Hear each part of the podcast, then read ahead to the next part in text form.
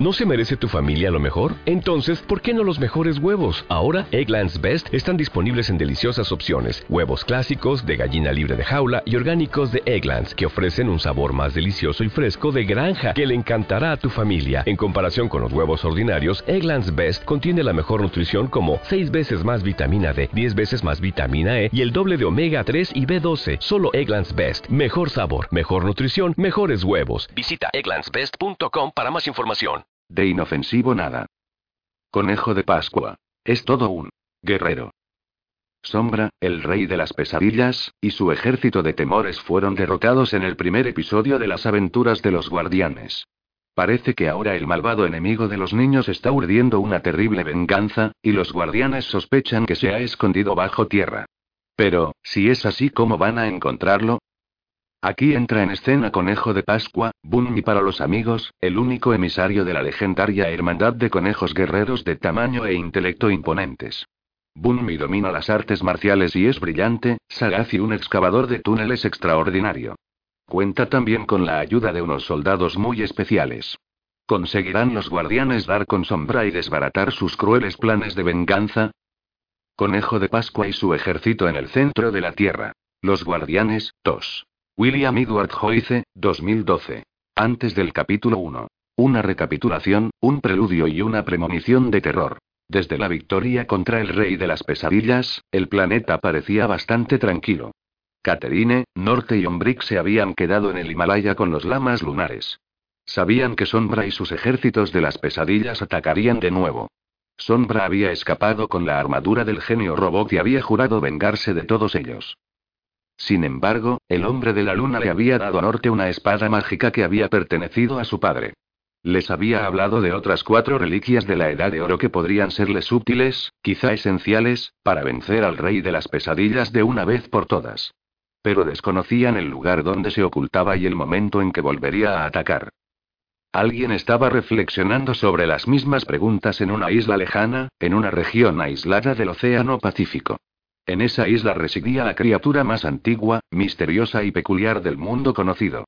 O más bien del desconocido. A pesar de que poseía una sabiduría y un poder extraordinarios, había dejado de mezclarse con la historia y los humanos. Había evitado dejar rastros en la memoria viva. No obstante, sabía que había algo en el aire. Sabía de la batalla contra el rey de las pesadillas y de Ombrick Sombra. Había tratado con ellos en el pasado lejano. Podía ver e intuir señas de lo más inoportunas. Desde las entrañas de la tierra, que eran su reino, distinguía sonidos siniestros. Estaba recluido y así lo prefería, pero sus instintos animales le decían que, le gustara o no, le volverían a pedir que ayudara para salvar el mundo del que con tanto cuidado se había apartado. Meneó rápidamente la nariz. Encogió las enormes orejas. Pensó en las terribles batallas que se avecinaban y en el papel que tendría en ellas, si es que tenía uno. Capítulo 1. Empezamos nuestra historia con una historia. En las regiones interiores del este de Siberia había un pueblo que Caterine, Norte y Ombrick consideraban su hogar. El pueblo de Santo Clausen parecía un poco vacío sin ellos, pero una docena de niños aventureros jugaban en el bosque encantado que protegía sus casas del mundo exterior. Los robles a su alrededor eran de los más altos del mundo. Sus enormes troncos y ramas eran un paraíso para la escalada. Peter, un fuerte niño de 12 años que se imaginaba que era un héroe valiente, se catapultó al porche de la cabaña construida en un árbol que más le gustaba. Aterrizó un poco antes que Sascha, su hermana menor, que estaba probando su último invento. Guantes y zapatos que permitían subir por los árboles como las ardillas. Pero la catapulta de Peter era más rápida. La próxima vez te ganaré, dijo Sascha con la esperanza de conseguirlo con la ayuda de un motor en el tacón de cada zapato. Miró el claro que se abría a unos 30 metros más abajo. El oso del pueblo, una criatura enorme, rodeaba el perímetro del claro acompañado por Petrov, el caballo de Nicolás al norte. Sascha se estaba preguntando si alguna vez le dejarían montar a Petrov cuando vio a William el Alto, el primer hijo de William el Viejo, acuclillado, hablando con un grupo de cien pies. Los niños de Santo Clausen habían empezado a aprender las lenguas de los insectos más fáciles, hormiga, gusano, caracol, pero William el Alto había sido el primero en aprender la lengua del cien pies, que era más difícil. Sascha se colocó en la oreja un amplificador de sonido con forma de trompeta. William el Alto informó de que todo estaba en orden. No había ni rastro de sombra, el rey de las pesadillas. Era un caluroso día de verano, pero el recuerdo del espantoso momento en el que Sombra apareció en Santo Clausen hizo que Sascha temblara como si fuera la noche más oscura en mitad del invierno. Antaño, Sombra había sido un héroe de la Edad de Oro, una época antigua durante la cual las constelaciones gobernaron el universo. En aquel tiempo su nombre era Cosmotis Sombriner, y, al mando de los ejércitos de la Edad de Oro, había capturado a los temores y a los piratas de los sueños que asolaban aquella época. Estos villanos eran astutos seres de la oscuridad. Cuando escaparon, devoraron el alma del general, que desde entonces ansió los sueños de niños inocentes. Fue entonces cuando se le empezó a llamar sencillamente sombra. Estaba decidido a absorber el bien de todos y cada uno de los sueños hasta convertirlos en pesadillas, logrando así que los niños de la tierra vivieran aterrados. Y los sueños de los niños de Santo Clausen, que nunca habían conocido el miedo o la maldad, eran el premio que más ansiaba. Sascha, al igual que los demás niños de Santo Clausen, había sobrevivido a aquella aterradora noche en la que los temores de sombra casi los habían capturado en el bosque encantado. Su salvador había sido un niño brillante con un bastón con luz de luna que había alejado a los entintados intrusos. Entonces la niña se encaramó a una rama y se colgó por las rodillas sin dejar de sostener la trompeta auricular. El mundo parece distinto del revés, pero suena igual, pensó. Sascha volvió a escuchar, luego bajó el amplificador de sonido. Los insectos habían dicho que todo estaba en orden. Aún así, ¿y si Sombra y los temores regresan? Frunció el ceño, pero antes de que ese pensamiento ensombreciera su ánimo, Peter la llamó para otra competición. Te hecho una carrera hasta el claro. Gritó, saltando desde la rama más cercana. Al bajar corriendo por los árboles, los guantes y los zapatos de Sascha resultaron una ventaja. La niña aterrizó orgullosa frente a William el Alto y su hermano William el casi menor. Peter se encontraba todavía a medio árbol de distancia. Sascha estaba a punto de fanfarronear por su victoria cuando vio a los elfos de piedra encorvados entre las viñas y los árboles.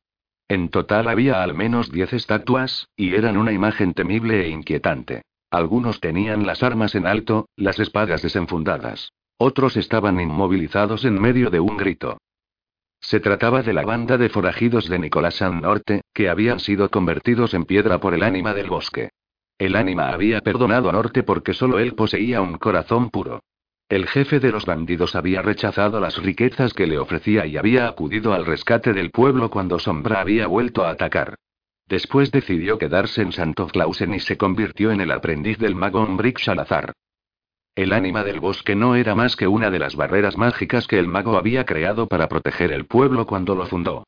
Además conjuró un seto de más de 30 metros de altura, un oso negro del tamaño de una casa y los majestuosos robles que cerrarían el paso a cualquiera que intentase penetrar en Santo Clausen con malas intenciones.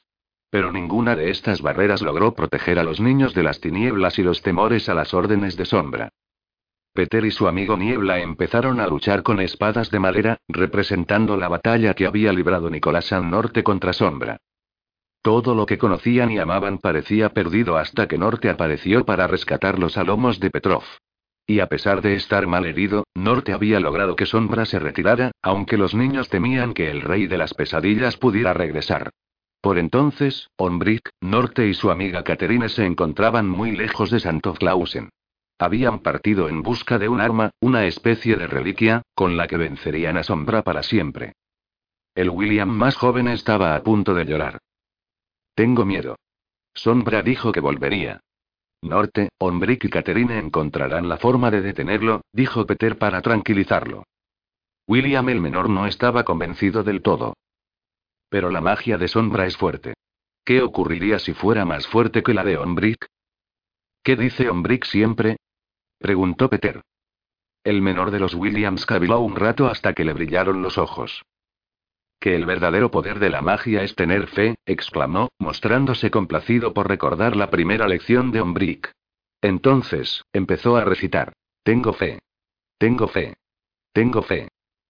Sascha se unió. Tengo fe. Tengo fe.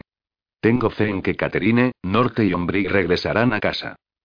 Capítulo 2. Donde viejos amigos se reúnen.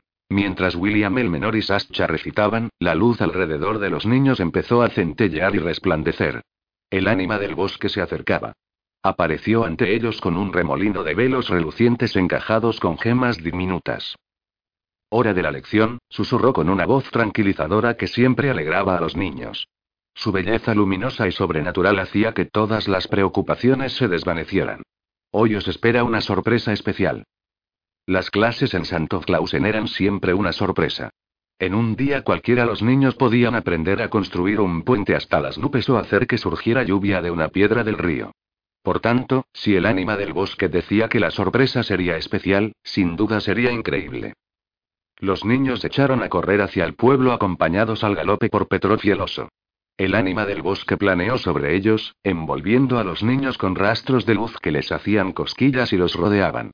Solo se entretuvieron para pisotear la grieta por la que Sombra había desaparecido en su retirada.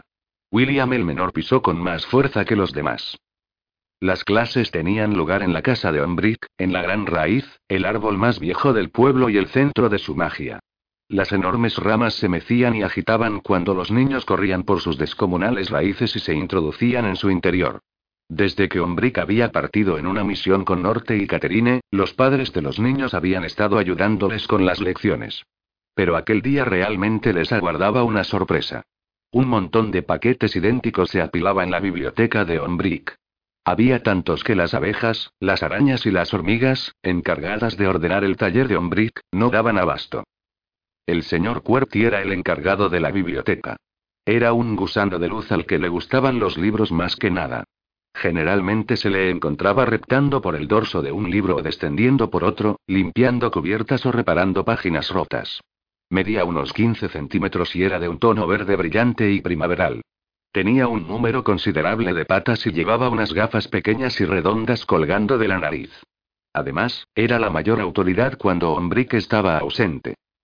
Se deslizó desde los montones de libros para supervisar el envío de paquetes. Con cuidado, les dijo con una voz sorprendentemente humana. Era el único insecto del mundo conocido que hablaba las lenguas de los humanos. Por supuesto, los niños examinaron los regalos con mucho interés. Parecen obra de Norte, exclamó Niebla. El comentario provocó una ola de parloteo nervioso. Entonces observaron a un pequeño ejército de hormigas cargando con un paquete mayor que los demás a través de la entrada de la gran raíz. Me pregunto para quién será ese, dijo William el menor con una nota de esperanza en la voz. ¿No tienen etiquetas? preguntó Sascha. En ese instante, la esfera gigante del centro de la estancia, donde dormía Ombrick, se abrió de golpe. El interior estaba vacío excepto por una vara de madera junto a la base sobre la que Ombrick dormía de pie, los niños siempre se habían preguntado cómo conseguía no caerse, pero, según parece, para los magos esto es normal. Como siempre, la docena de búhos se sentó en sus perchas alrededor de la esfera. Tenían la excepcional habilidad de comunicarse con el mago a través de la mente. Los búhos pasaban buena parte del día acicalándose, pero ahora empezaron a ulular de forma lenta y profunda. En el centro de la esfera surgió una superficie plana y redonda de cristal que comenzó a brillar. Una imagen luminosa se perfiló sobre su superficie y se fue definiendo hasta que distinguieron un rostro familiar. Los niños gritaron de alegría. Ombrick. Era Ombrick. Hacía muchas semanas de su partida, y a gritos surgieron montones de preguntas. ¿Dónde estás? ¿Cómo está Caterine? Y, especialmente, ¿para quién son estos regalos? El viejo mago levantó las manos. Lo primero es lo primero, dijo riendo. Decidme, ¿alguno ha tenido alguna pesadilla? Los niños se miraron unos a otros meneando la cabeza. No, repuso Niebla. Ha sido el cumpleaños de William el viejo, añadió Peter. Y también el de William el menor, informó Sascha. Seguimos siendo el mayor y el menor del pueblo, intervino el más pequeño de los Williams. Incluso cuando cumplo años, soy el más pequeño, concluyó con el ceño fruncido. Entonces todo está como estaba y como tiene que estar, dijo Ombrick con un gesto satisfecho. Sabía que todo estaría en orden en las capaces manos del señor Cuerti. Al oír a Ombrick mencionar su nombre, el señor Cuerti dejó momentáneamente de coser interesantes misterios de la Atlántida, volumen 8, e hizo un pequeño saludo. William el Alto, dijo Ombrick dirigiéndose al muchacho, tengo entendido que has crecido casi tres centímetros. William el Alto se enderezó y sonrió complacido. Sascha, según parece has aprendido a escalar árboles más rápido que una ardilla. Sascha levantó las manos y los pies para que Ombrick viera su invento. Ingenioso, dijo atusándose la barba. Tuvo observaciones positivas, alabanzas o mensajes de ánimo para todos los niños. Al final, llegó a William el menor, que solo estaba interesado por las cajas misteriosas. Ombrick se percató de que el niño estaba usando cada gramo de autocontrol que tenía para no abrir una. En respuesta a tu pregunta, joven William, estas cajas son regalos de norte. Hay una para cada uno de vosotros. Todas son iguales, hasta que las cojáis, dijo el mago con tono misterioso. Puesto que soy el menor, ¿puedo quedarme con la caja más grande? preguntó el pequeño William con la voz más dulce. Ese es un regalo muy especial, contestó Ombrick. Es para todos y deberíais abrirlo al final. Así pues, todos los niños eligieron una de las otras cajas. Peter sostuvo una entre las manos. Era sorprendentemente ligera. Ombrick sonrió y dijo. Ahora pensad en algo que queráis y será vuestro.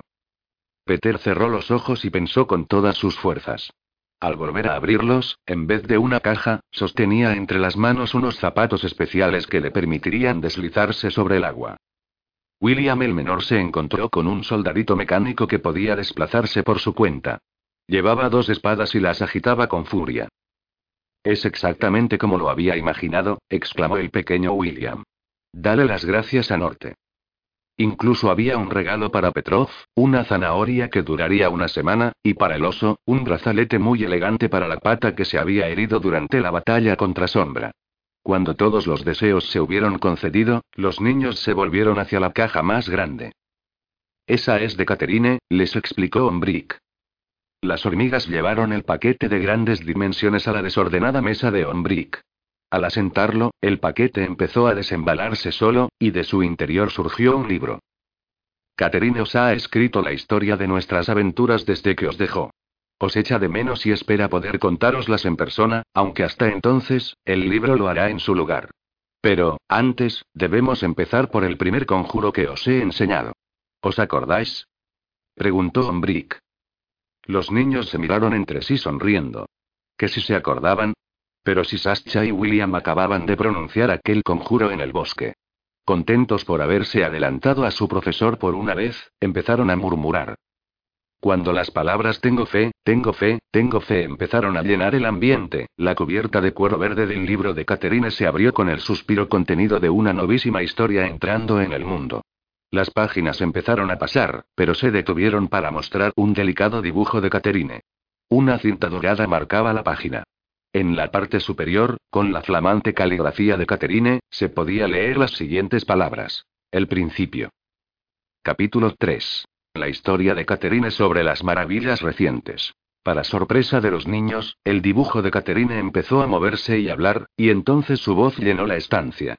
Los insectos dejaron de recoger y los búhos dejaron de ulular. El señor Cuerti pausó su actividad con los demás libros. El único movimiento que se producía en la gran raíz eran las páginas que pasaban y el aleteo de las polillas y las mariposas, que aliviaban a los niños del calor veraniego. Vigilando fuera, Petrov y el oso se inclinaron para escuchar también, porque incluso los caballos y los osos disfrutan de las buenas historias. ¿Tú también has recibido un regalo? preguntó William el menor al dibujo de Caterine. Si no, podemos compartir el mío cuando vuelvas. Tengo un regalo maravilloso, le aseguró Caterine. Todo es parte de la historia. Así empezó, con las páginas del libro avanzando mientras hablaba. ¿Recordáis cuando Sombra desapareció en el suelo para huir de la luz del sol? Los niños asintieron. La luz era lo único que Sombra no podía soportar. ¿Y recordáis cuando Norte construyó el genio mecánico? Los niños volvieron a asentir. Bien. Ahora os contaré lo que fue del genio. Los niños se acercaron todavía más, incapaces de apartar la mirada de los dibujos mientras Catherine les contaba lo que había ocurrido durante las últimas semanas. Sombra poseyó al genio disfrazado de araña y aprendió el conjuro de esclavitud de Ombrick. Había convertido al mago y a Norte en muñecos de porcelana y se disponía a destruirlos. Pero un niño espectral llamado Luz Nocturna nos salvó a todos. Los niños suspiraron al oír estas noticias. Petrov relinchó. Incluso las mariposas dejaron de aletear. Luz nocturna es un gran héroe, prosiguió Caterine con el rostro resplandeciente. Antaño fue el protector del hombre de la luna y mantuvo a Sombra encerrado durante siglos. No le teme a nada, es muy poderoso y se ha convertido en uno de nuestros amigos y protectores. Los niños se miraron unos a otros con los ojos bien abiertos. Luz Nocturna y yo encontramos a Ombriquia Norte en lo alto del Himalaya, las montañas más altas del mundo. Pero como Sombra se había introducido en el caparazón metálico del genio, no había luz que pudiera alcanzarle, por lo que era prácticamente invencible. Había reunido un enorme ejército de temores. Se produjo una gran batalla en la que todo parecía perdido. Pero entonces, entonces. Luz Nocturna trajo a su propio ejército a ayudarnos. ¿Qué clase de ejército? preguntó Peter. Caterine sonrió. Luces de luna. Y los lamas lunares enviaron abominables hombres de las nieves. Ya sabéis, de esos de los que Ombrick siempre nos había hablado. Son reales, tan grandes como nuestro oso, y hay cientos de ellos. En realidad se llaman yetis. Los niños vitorearon cuando los dibujos de Caterine mostraron una escena tras otra de la batalla. Entonces las páginas se detuvieron en un dibujo en el que Caterine, Ombrick y Norte aparecían dentro de una especie de castillo. ¿Qué es ese sitio? inquirió Sascha. Ah. Esto es el lamadario lunar. Fue construido por los lamas lunares. Son hombres santos todavía más ancianos que Ombrick. El siguiente dibujo mostró a Ombrick, Norte y Caterine rodeados de yetis y lamas lunares.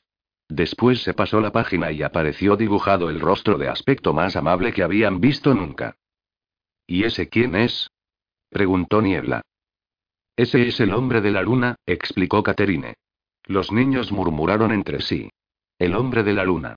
El hombre de la luna nos contó que Sombra se había estrellado en la Tierra y que Luz Nocturna lo había tenido atrapado bajo tierra, durante los siglos que estuvo desaparecido. Según nos contó el hombre de la luna, ahora que Sombra ha vuelto, no se detendrá, y nos ha pedido que nos unamos a la guerra que destruya a Sombra para siempre. Entonces, ¿habrá más batallas? indagó William el casi menor tragando saliva. ¿Significa eso que no os volveremos a ver en mucho tiempo? preguntó Niebla. ¿Cuándo vais a volver a casa? Os echamos de menos, añadió Sascha. Las preguntas de los niños y las respuestas de Caterina fueron acalladas por un potente graznido. Caterina empezó a reír. Os contaré más cosas después, ahora tengo que cuidar de una cría de ganso. Sobre la página apareció un dibujo de una ansarina enorme. William el menor se acercó de un salto para ver mejor y dijo. ¿Ese es tu regalo? Sí. Se llama Kailash. Es un ganso blanco gigante del Himalaya, y crecerá tanto como un caballo. Cree que yo soy su madre. Pero esta noche, a la hora de dormir, mi libro os contará todo sobre ella, os lo prometo. Después el libro se cerró lentamente y los niños se quedaron con la imposible tarea de esperar hasta la hora de acostarse para escuchar el resto de la historia. Pero eran los niños de Santo Clausen. Las travesuras y la magia acelerarían el día. No obstante, para el gusano de luz llamado señor Cuerti no había tiempo que perder. De todos los libros de la biblioteca de Ombrick, el de Catherine era el más sorprendente. Se pasaría el día puliéndolo hasta que brillara como una joya. Capítulo 4. Un jugueteo por el planeta. Mientras tanto, en las lejanas cumbres del Himalaya, Catherine estaba sentada ante una de las mesas con forma de luna de la biblioteca del Lamadario Lunar. El gran lama le había enseñado allí a hacer sus cuadernos de dibujo mágicos. Le había explicado que, si pensaba con bastante fuerza, los dibujos y las palabras que escribiera podían cobrar vida sobre la hoja. La tinta y el papel que usaba eran corrientes, pero eran su mente y su imaginación lo que daba a las palabras y a los dibujos su enorme poder el poder de conectar con cualquiera que leyera sus historias. Aquella había sido la primera vez que intentaba contactar con sus amigos a través de uno de esos libros encantados, y estaba entusiasmada por ver lo bien que había funcionado. Era como si estuviese allí mismo, en la biblioteca de Onbrick, sentada junto al menor de los Williams y los demás. Pero también le hizo extrañar aún más a sus amigos. Luz Nocturna estaba sentado en una de las sillas de la biblioteca, escuchando la historia de Caterine. Disfrutaba en especial la parte en la que él mismo aparecía en escena. Catherine nunca estaba tan contenta como cuando Luz Nocturna andaba cerca. A pesar de que nunca había dicho una palabra, se habían hecho muy amigos. Era un compañero milagroso. podía volar y comunicarse mentalmente con las luces de luna. Le hacía reír y siempre cuidaba de ella. Pero el lazo que los unía era más visible durante los momentos en que permanecían casi en silencio. Un amigo que entiende todo sin que haga falta hablar es el mejor y más excepcional de los amigos. Y así, esa tarde, sin que tuviera que decir nada, Luz Nocturna supo que Catherine echaba de menos a los niños de Santo Clausen y que estaba preocupada por su bienestar. Mientras Caterina alimentaba a su ansarina, un proceso que requería a varios yetis y una cantidad asombrosa de harina de avena, Luz Nocturna se dirigió a Santo Clausen para asegurarse de que los niños estaban bien.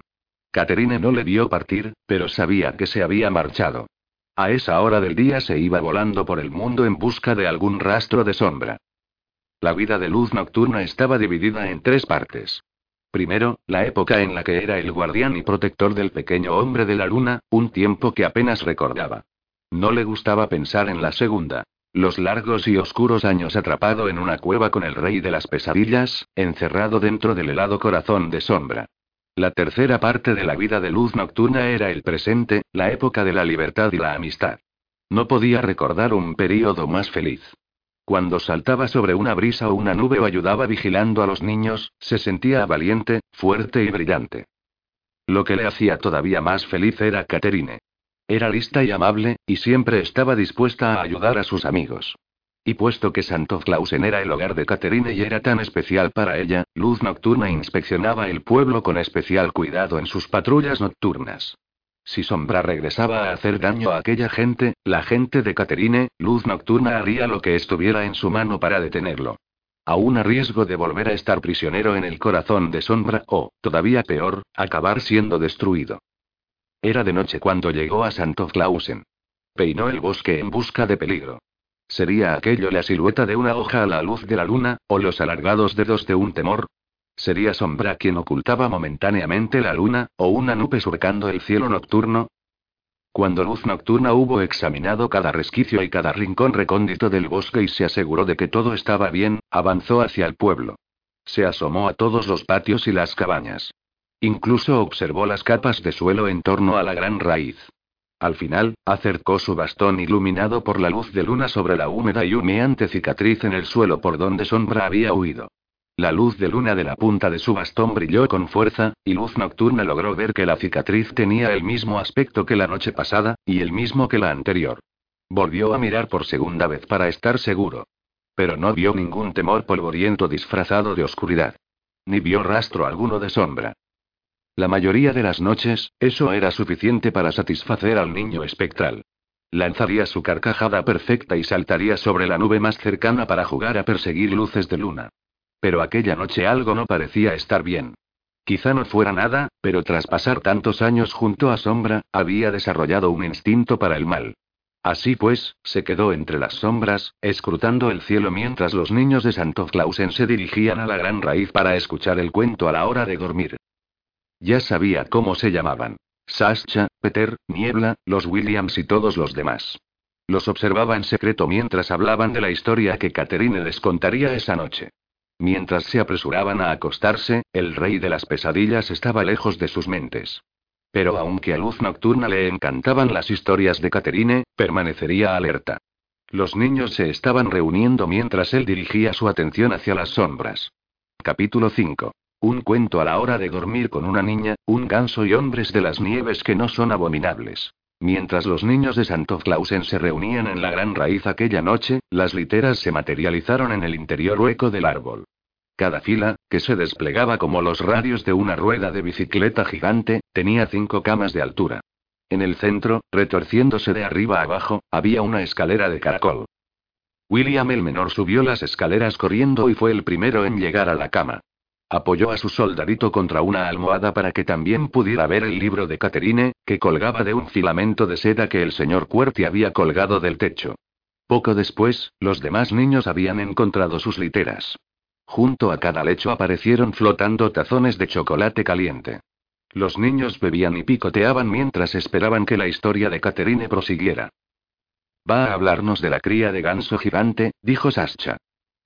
Y de luz nocturna, añadió William el menor. Es mi preferido. Luz nocturna, que volaba en el exterior, se acercó a la ventana al oír su nombre. Aunque la preocupación persistía, Petrov y el oso vigilaban la puerta, así que Luz Nocturna se permitió un pequeño descanso. Apretó el rostro contra el cristal justo a tiempo de ver cómo se reabría el libro de Caterine.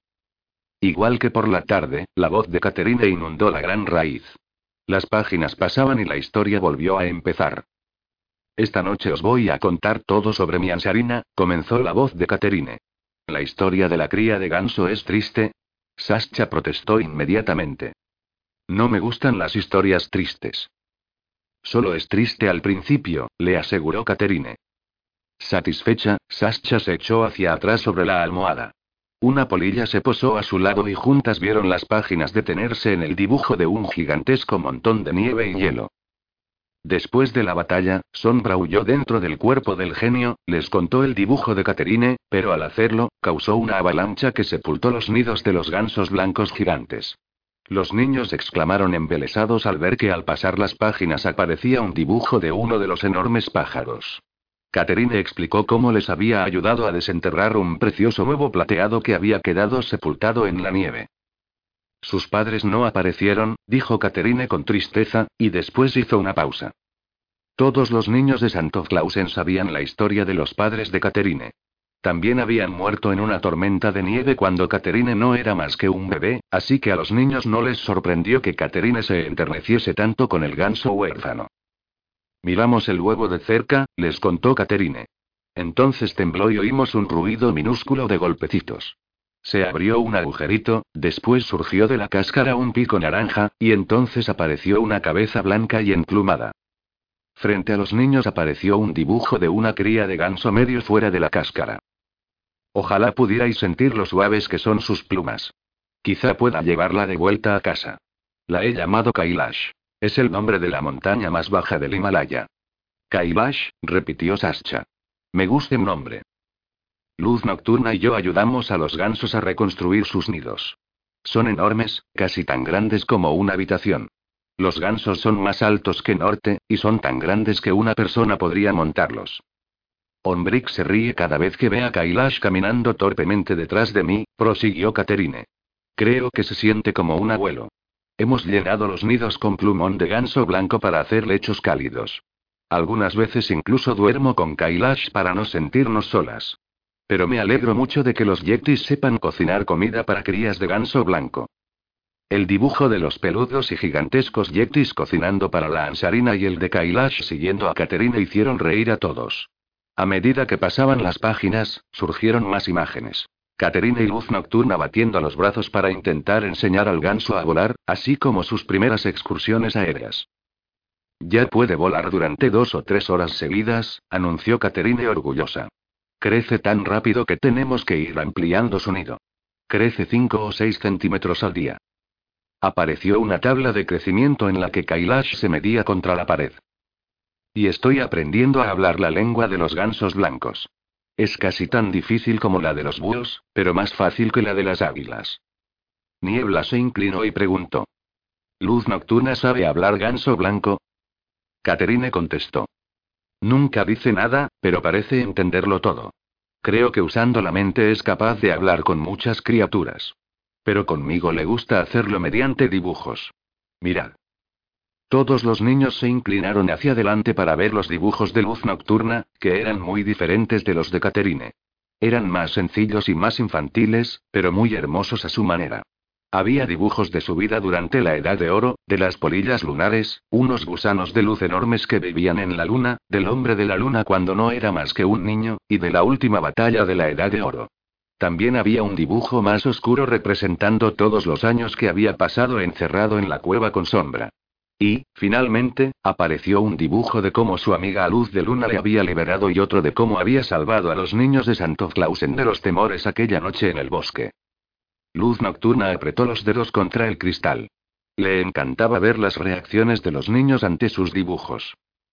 Ayer por la mañana, Luz Nocturna tenía una sorpresa para mí, prosiguió Caterine cuando los niños volvieron a recostarse sobre las almohadas.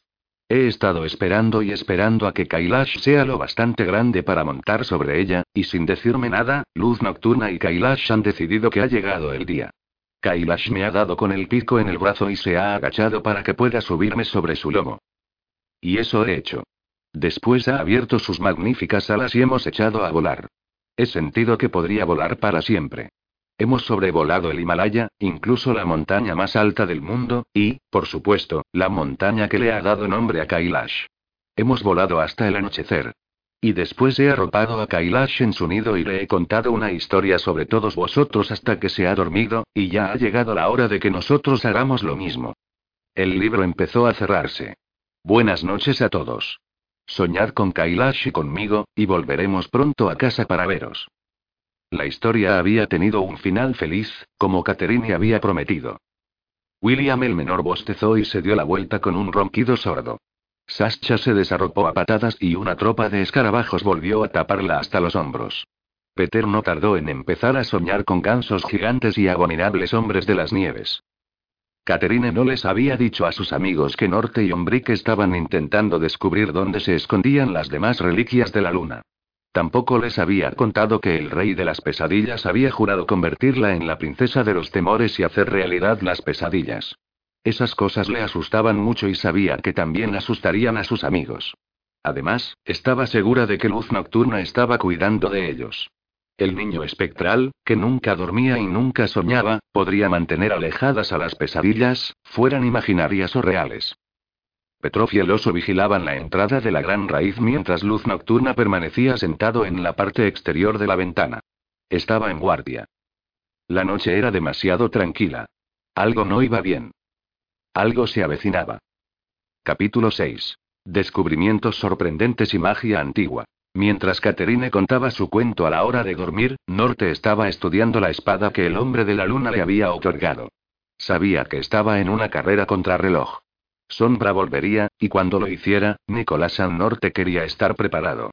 Presumía de ser el mejor espadachín del mundo. De hecho, durante sus días de bandido, en una ocasión logró vencer a un regimiento de caballería entero con un cuchillo de carne de hoja curva. Pero esta espada era, maldita sea. Confusa. En el mango había una inscripción clara y elegante con el nombre Zar Lunar 11. El padre del hombre de la luna había sido el último zar, o gobernante, de la Edad de Oro, y su espada había sido forjada con tanto cuidado que ni siquiera Norte la podía igualar. Norte había fabricado muchas armas excepcionales, incluso algunas con fragmentos de meteorito antiguo, pero nada como esa sorprendente hoja. Nunca resultaba pesada, por mucho que Norte practicara con ella. La empuñadura se cerraba sobre su mano con fuerza en cuanto la blandía, y se soltaba cuando se disponía a dejarla. Podía cortar por la mitad piedras enteras de un solo golpe. No era una espada para acabar con un enemigo corriente, de eso estaba seguro. Pero quería, por no decir que necesitaba, comprender todos los poderes que ocultaba. ¿De qué otro modo iba a sacarle partido, en especial contra Sombra? Los Yetis hicieron todo lo que pudieron para ayudar. Los habilidosos guerreros poseían un arsenal increíble de ballestas, picas, porras, puñales, lanzas, bayonetas y dagas, y usaron todas contra esta sorprendente espada. Norte salió victorioso en cada ocasión, pero no siempre fue gracias a su habilidad, sino por la espada misma. El arma tenía una mente propia. Saltaba de la vaina a la mano de Norte si se avecinaba algún peligro, incluso durante los ataques amistosos de los yetis. Parecía guiarle para detener todos los golpes de su oponente. Aquello hirió el orgullo de Norte. Durante las prácticas de esgrima, por todo el lamadario se le oía con frecuencia gritando: Para. Soy el mejor espadachín que ha respirado. Oh. Haz lo que te ordeno, viejo montón de polvo de estrellas. Aquella mañana, durante una lucha de práctica con Yalo, el feroz y amistoso líder de los Yetis, Norte venció fácilmente al peludo gigante. Y ya lo portaba la más temible de las armas de los yetis. Un abominable cambia humores. A Yalo no pareció importarle, pero Norte estaba empezando a compadecerlo. La próxima vez me vencerás, dijo Norte con una risa de buen humor. Al alargar el brazo para darle a Yalo un apretón de manos, la espada salió volando. Parecía decidida a caer desde la torre. Norte trató de agarrarla desesperadamente, pero fue demasiado rápida. Yalo y él miraron hacia abajo aterrados. Casi, uno de los tenientes de Yalo estaba abajo con el gran lama. Los dos estaban erguidos sobre la cabeza meditando. La espada se dirigía directo hacia ellos. ¿Qué se le grita a un yeti a un antiguo monje guerrero de la luna cuando una espada mágica está a punto de empalarlos? Se preguntó Norte fugazmente. Levantad la cabeza antes de que la perdáis. Bramó. Entonces ocurrió algo sorprendente. Cuando la espada se acercaba a ellos, dejó de caer. Flotó un instante por el aire y luego empezó a ascender. Norte alargó el brazo y sintió un hormigueo en la mano. Y aunque la espada se encontraba a una treintena de metros de distancia, voló instantáneamente hasta él y le golpeó en la palma con un porrazo satisfactorio. Norte, asombrado, giró el arma una y otra vez. La espada había caído por su propia voluntad para enseñarle sus secretos. Podía cambiar de dirección para evitar causar daños. Intentó probar con el pulgar si estaba afilada, pero la punta de la espada se apartó. ¿La espada solo puede herir a mis enemigos? Preguntó en voz alta. Yalo indicó con gestos que lo atacara. Norte se detuvo, pero Yalo se mostró inflexible. Así que Norte respiró hondo y dirigió el filo directamente hacia Yalo. El Yetini se inmutó, y el filo volvió a apartarse, negándose a hacerle daño. Menudo chisme. Se supone que una espada hace lo que yo quiero.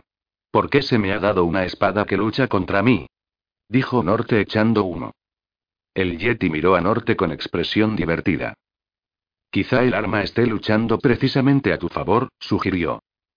Eso le gustó a Norte. Mostró su acuerdo asintiendo cuando oyó tras él un callado ejem. Norte se volvió. que estaba allí. Parecía deseoso de hablar. He estado trabajando en algo que podría ayudarnos, dijo el mago como si retomara una conversación anterior, una que no tenía nada que ver con la espada de Norte. Norte vio en los ojos del mago un gran nerviosismo. Ombrick ya había descubierto que los lamas tenían un magnífico reloj que registraba cada segundo del tiempo. Era una de las pocas posesiones que los lamas habían podido traer a la Tierra antes de que Sombra destruyera su planeta de origen. Le dijeron a Ombrick que el reloj era tan antiguo como el tiempo mismo, y que podía hacer retroceder en el tiempo a su usuario un minuto, un día, un año o incluso siglos. El mago había estado estudiando incansablemente el reloj enorme y redondo. Le costaba creer que él, el príncipe de la invención, nunca hubiera intentado crear una maravilla así con sus propias manos. El reloj, que medía más de 10 metros de altura, no se parecía a nada que hubiera visto antes. Constaba de docenas de anillos entrelazados que giraban y rotaban unos dentro de otros. Los anillos estaban hechos de un metal conocido solo en el planeta de origen de los lamas y en su centro destacaba una columna cubierta de esferas de reloj de diverso tamaño. Servían para poner el reloj en el momento y lugar exacto de la historia al que se quisiera viajar. Con un poco de ensayo y error, Ombrick había aprendido a realizar cortas visitas al pasado. Sin importar el tiempo que realmente se quedaba en el pasado, volvía al presente pocos minutos después de su partida. En el lamadario, todos se acostumbraron a verle aparecer de la nada contando aventuras increíbles. Un día le dijo a Caterine que había ido a ver la construcción de la gran pirámide de Giza. Menos mal que habían aprendido a hacer levitar grandes rocas. Si no, nunca habrían acabado esa cosa, declaró el mago. Lo raro es que durante un tiempo estaba coronada con una piedra con forma de nuevo. Después de otro viaje, aterrizó en medio del patio del lamadario, con la cara roja, jadeando y con un enorme agujero en la túnica. Norte nunca había visto al mago tan fuera de sí. ¿Qué ocurre, viejo? preguntó. La mayoría de los dinosaurios eran, en realidad, criaturas amigables, respondió Ombrick al recuperar el aliento. Pero los rex esos, tiranosaurios, cuando tienen hambre lo muerden todo. Todos esos viajes por el tiempo produjeron historias interesantes, aunque Norte no veía la utilidad que tenían para derrotar a Sombra. Pero en aquella ocasión, Ombrick planeaba hacer algo más que viajar en el tiempo. Voy a viajar al momento en el que Sombra atacó la luna, le dijo a Norte. Podré ver exactamente dónde cayeron las reliquias. Si las encontramos, tendremos más posibilidades de vencer. Y se fue. Pero durante aquel viaje, algo inusual, incluso desconcertante, ocurrió. Ombrick parecía muy turbado cuando les relató su última aventura. Estaban cenando en el ajetreado comedor del lamalario. Los yetis, los lamas y los gansos blancos comían ruidosamente mientras él contaba lo ocurrido. Viajé atrás en el tiempo, justo antes de la batalla de la Edad de Oro, les explicó. Pude ver la nave de sombra ocultándose en el lado oscuro de la Tierra, esperando atacar a la Luna. De repente, se me ocurrió que podría avisar al hombre de la luna y a su familia. Tenía la esperanza de detener todo esto antes incluso de que empezara. Pero entonces noté que había alguien a mi lado. Me volví para verle y, allí mismo, para mi enorme sorpresa, encontré a un tipo de lo más curioso flotando a mi lado. Medía por lo menos dos metros de altura, vestía prendas del diseño más peculiar y sostenía un bastón largo con una joya en forma de huevo en la punta. ¿Quién era? ¿Te dijo algo? preguntó Caterine. Si me dijo algo, confirmó el mago. Repitió una palabra. Malo, malo. ¿Eso es todo? inquirió Norte, bajando la cuchara sopera. No del todo, explicó Ombrick. Me tocó el hombro con el huevo enjollado y de pronto estaba aquí de vuelta.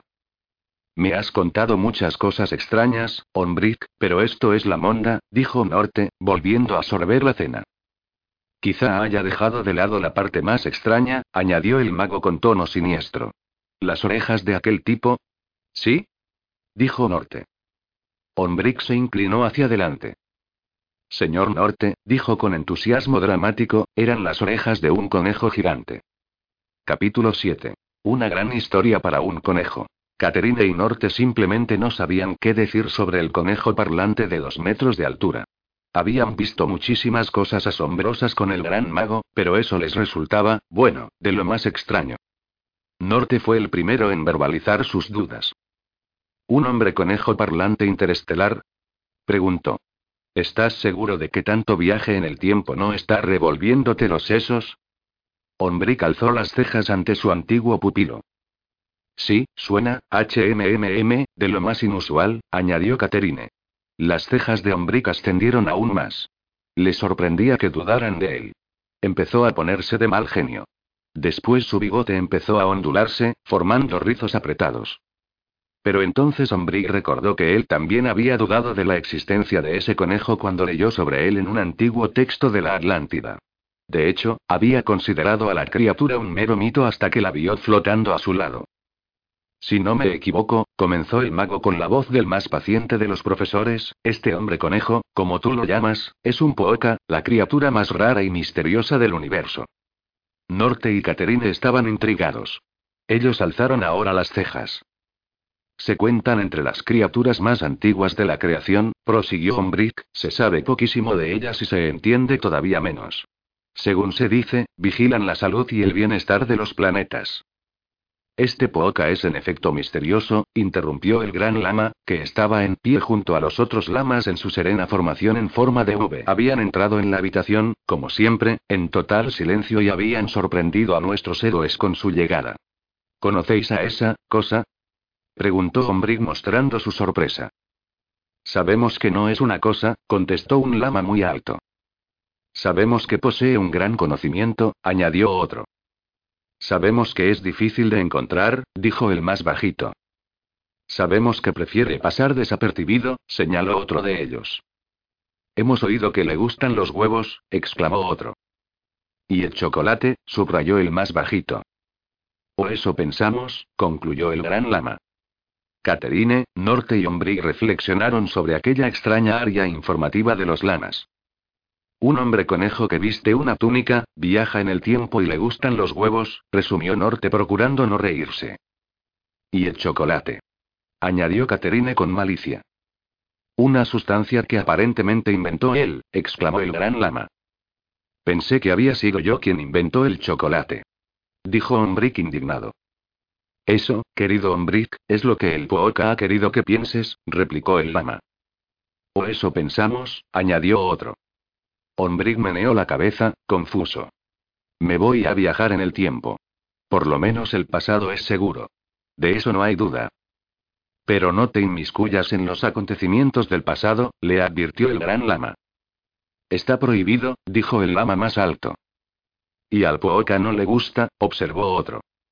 Cuando el mago entró en la máquina del tiempo y puso las coordenadas, contestó. Bien. Y desapareció, adentrándose en las certezas del pasado. Norte y Caterina se quedaron mirando el reloj durante un rato y después intercambiaron una mirada inquieta. Siempre me preocupo por él cuando vuelve allí. Donde quiera que vaya, admitió Norte. Caterina asintió levemente. Yo también. Pero este viejo pájaro es muy duro, opinó Norte justo cuando Kailash se acercó caminando y empezó a frotar la cabeza contra ellos. Y este joven pájaro, que también es duro, necesita comer, añadió con una risita. Levantó a Caterina y la colocó sobre el lomo de Kailash. Tu ganso es tan grande como Petrov, y sigue creciendo. ¿Me ayudas a darle de comer? preguntó Caterine. Quizá esta noche, contestó Norte mientras le apartaba el cabello del rostro. El pelo de Caterine siempre le caía sobre un ojo y Norte solía apartárselo. Caterine miró hacia su apuesto amigo. También estaba algo preocupada por él. Había estado trabajando mucho para averiguar cómo usar su nueva espada. Está bien. Luz nocturna me ayudará, aseguró la niña. Caterine recordó el día en que Norte, Ombrick y ella se habían inclinado ante el hombre de la luna y habían hecho el juramento de proseguir en la lucha contra Sombra. Norte había jurado usar la espada con sabiduría y rectitud. Así que debía estudiar. Ella estaba agradecida por la ayuda de luz nocturna, puesto que ser un guardián resultaba más difícil de lo que habían pensado. Y estaba a punto de volverse más difícil de lo que jamás hubieran imaginado. Capítulo 8. Un bote, un brinco y un salto en el tiempo. En las profundidades del reloj, Ombrick estaba dando saltos mortales a través del tiempo a una velocidad furiosa. El mundo a su alrededor pasaba del día a la noche en un abrir y cerrar de ojos. Vio pasar estaciones enteras en cuestión de segundos. Los siglos quedaban atrás mientras él flotaba alejándose del lamalario. Miró hacia el cielo, donde el sol y las estrellas pasaban trazando una espiral a la velocidad de un cohete. Día. Noche. Día. Noche. Más rápido de lo que se puede describir, y marcha atrás. La luna también estaba allí, y en un destello vio la explosión del galeón de sombra y la última gran batalla de la Edad de Oro. Pero todo ocurrió demasiado rápido. Las reliquias cayeron de la luna demasiado rápido para rastrearlas. Sin embargo, a Ombrick no le preocupaba demasiado. Ralentizaría su trayectoria durante el viaje de vuelta y tomaría nota de su paradero. Y si su plan funcionaba, ni siquiera le haría falta. Empezó a alejarse de la Tierra, adentrándose cada vez más en el espacio. Viajaba tan rápido a través del tiempo que los cometas, planetas y galaxias pivotaban y resplandecían a su alrededor como fuegos artificiales, pero su tamaño resultaba indescriptible.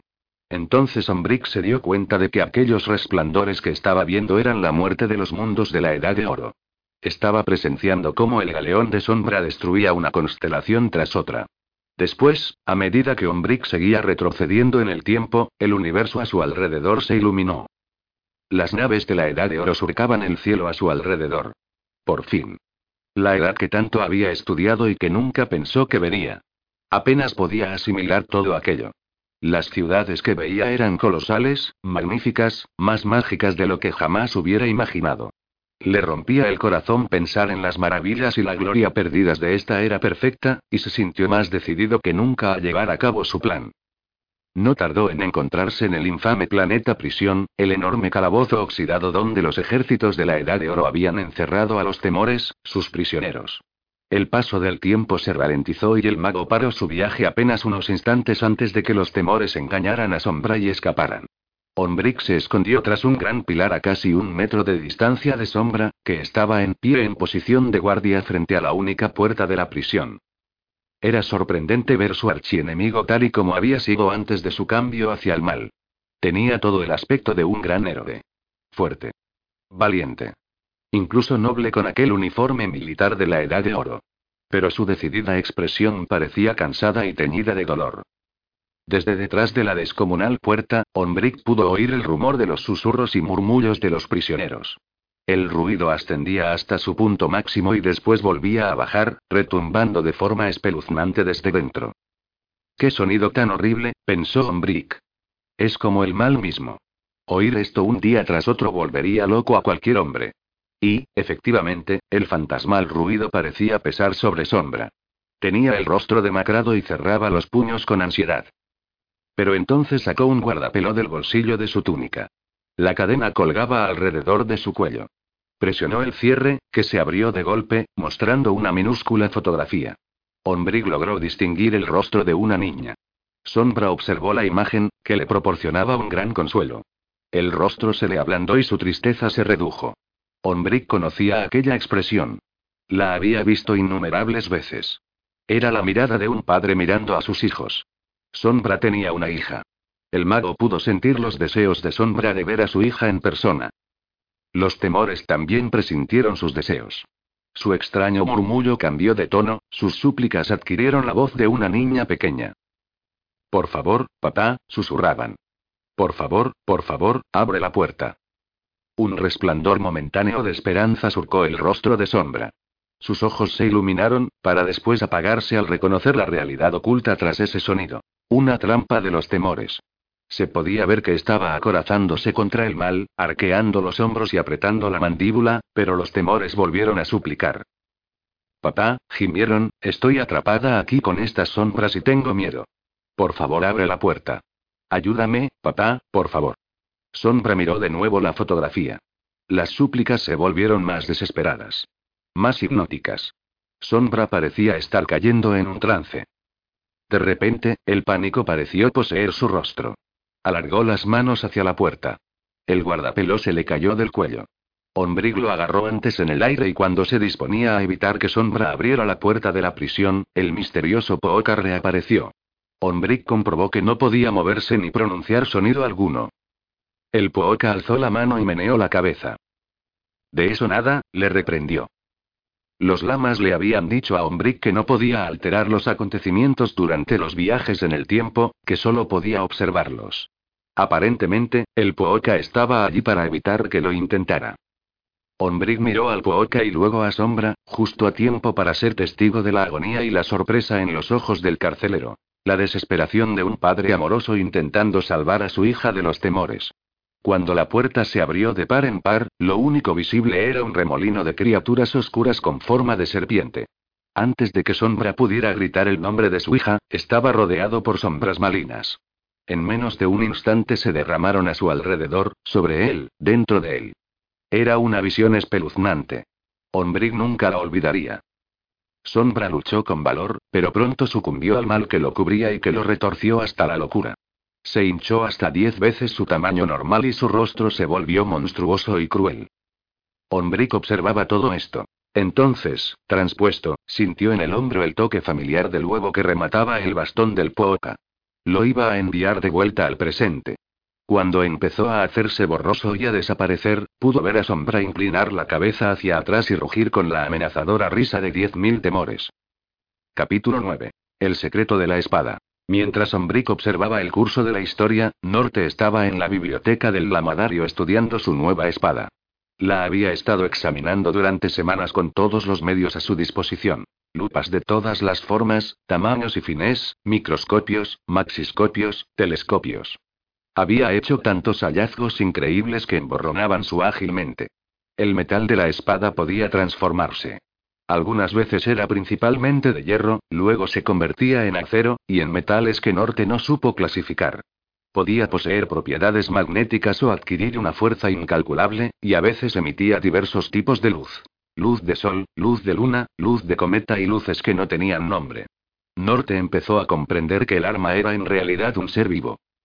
Durante la batalla se transformaba en una espada convencional. Un filo largo con una superficie protectora sobre el mango. Pero, según las circunstancias, hacía brotar varios complementos mecánicos. A oscuras, por ejemplo, aparecía una curiosa esfera que emitía luz. Cuando el peligro era inminente, las joyas de la cazoleta cambiaban, algunas veces para revelar mapas de las estrellas, la luna o incluso la Tierra. Pero el cómo, el porqué y la naturaleza de aquellos aparatos seguían resultándole un misterio. Norte pensó en lo que Ombrick siempre decía de la magia, que su verdadero poder reside en la fe. Norte estaba convencido de que esa espada tenía poderes inexplicables. Confiaba en que la espada pudiera decir lo que necesitaba saber con más urgencia. Así pues, cerró los ojos y se concentró de cuerpo y mente en esa fe. Tengo fe. Tengo fe. Tengo fe, dijo en voz muy baja. Al recitar esa frase una y otra vez, sus pensamientos empezaron a despejarse de forma pura y afilada, hasta que le quedó una sola pregunta. ¿Dónde estaban las demás reliquias? Fue como si la espada dirigiera sus pensamientos. Y entonces, con el clic más sutil, Norte percibió un cambio en la espada. Abrió los ojos y vio que la esfera metálica había aparecido. Se abrió, desenvolviéndose como un rompecabezas intrincado. Dentro había un mapa de la Tierra, y en el mapa había cuatro joyas relucientes. Cuatro joyas, la mente de Norte avanzaba a toda prisa. Cuatro joyas, ¿serán las cuatro reliquias? Seguramente. Cada joya marcaba su situación. Bastaba conseguir ese mapa. Deseoso de compartir las noticias con el mago, Norte corrió por el lamalario. Encontró a Ombrick en la torre justo cuando aparecía tras su último viaje en el tiempo. Tengo la respuesta, viejo. exclamó Norte dándole una palmada en la espalda. Y yo tengo nuevas preguntas, dijo Ombrick cansado. En ese momento, Catherine entró corriendo en la habitación. Luz nocturna ha desaparecido. Gritó. Dale más potencia a tu primavera con The Home Depot. Obtén una potencia similar a la de la gasolina para podar, recortar y soplar con el sistema OnePlus de 18 voltios de Ryobi desde solo 89 dólares. Potencia para podar un tercio de un acre con una carga. Potencia para recortar el césped que dura hasta dos horas. Y fuerza de soplado de 110 millas por hora. Todo con una batería intercambiable. Llévate el sistema inalámbrico OnePlus de 18 voltios de Ryobi. Solo en The Home Depot. Haces más. Logras más.